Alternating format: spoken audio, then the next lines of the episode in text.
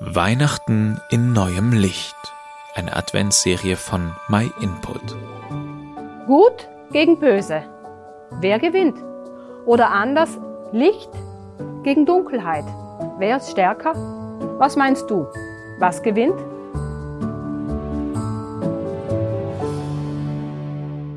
Momentan ist es noch dunkel, wenn wir morgens aufstehen. Was machen wir dann als erstes? Wir schalten die Nachttischlampe an. Und damit ist der Raum erhellt. Es braucht nur eine Lampe im Zimmer und schon muss die Dunkelheit weichen.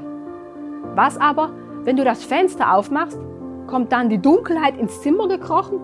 Natürlich nicht, viel eher das Licht einer Straßenlaterne oder so. Jetzt also nochmal die Frage, wer ist stärker? Licht oder Dunkelheit? Wo Licht ist, da hat die Dunkelheit überhaupt keine Chance. Licht siegt immer über die Finsternis. Nachdem Jesus, das Licht der Welt, gekreuzigt worden war, da hatte man seinen toten Körper in einer Gruft beerdigt. Für den Moment sah es so aus, als ob die Dunkelheit gesiegt hätte. Aber dann vergingen drei Tage und am Morgen des dritten Tages kamen Frauen zu der Gruft.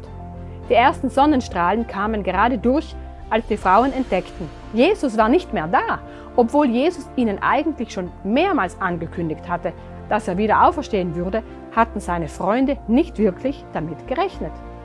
Das haute sie um. Jesus hatte den Tod besiegt und lebte wieder. Das bewies, er war wirklich Gottes Sohn. Er war nicht nur irgendein normaler Mensch, sondern er war wirklich Gott.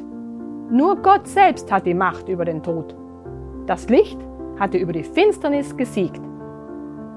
Diese Tatsache können viele Menschen nicht glauben. Dabei ist es sehr gut belegt und es gab auch viele Zeugen, die Jesus lebendig gesehen haben. Es heißt, dass bei einem Ereignis 500 Menschen ihn nach seiner Auferstehung gleichzeitig gesehen haben. Viele von Jesu Nachfolgern wurden verfolgt und umgebracht. Ganz allein aus dem Grund, dass sie behaupteten, dass Jesus tot war und nun wieder lebte. Wären sie davon nicht hundertprozentig überzeugt gewesen, dann hätten sie sich wohl kaum als Märtyrer hinrichten lassen. Gott selbst hat es sich von seinen Geschöpfen umbringen lassen, mit dem Ziel, dass wir wieder eine Beziehung zu ihm haben können. So weit ist seine Liebe zu uns gegangen. Und dann ist er aber nicht im Grab geblieben, sondern wieder auferstanden. Die Bibel sagt im Römerbrief, auch uns wird der Glaube als Gerechtigkeit angerechnet werden weil wir auf den vertrauen, der Jesus, unseren Herrn, aus den Toten auferweckt hat. Ihn, der ausgeliefert wurde wegen unserer Verfehlungen und auferweckt wurde für unseren Freispruch. Gott sagt, du kannst jetzt freigesprochen sein von deiner Schuld.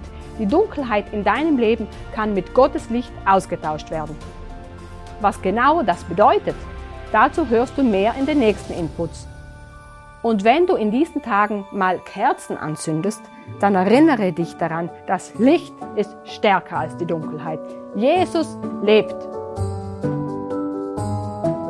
Vielen Dank, dass du dir den My Input Impuls angehört hast. Wenn du mehr wissen willst, geh auf unsere Website myinput.it oder folge uns auf YouTube, Facebook und Instagram.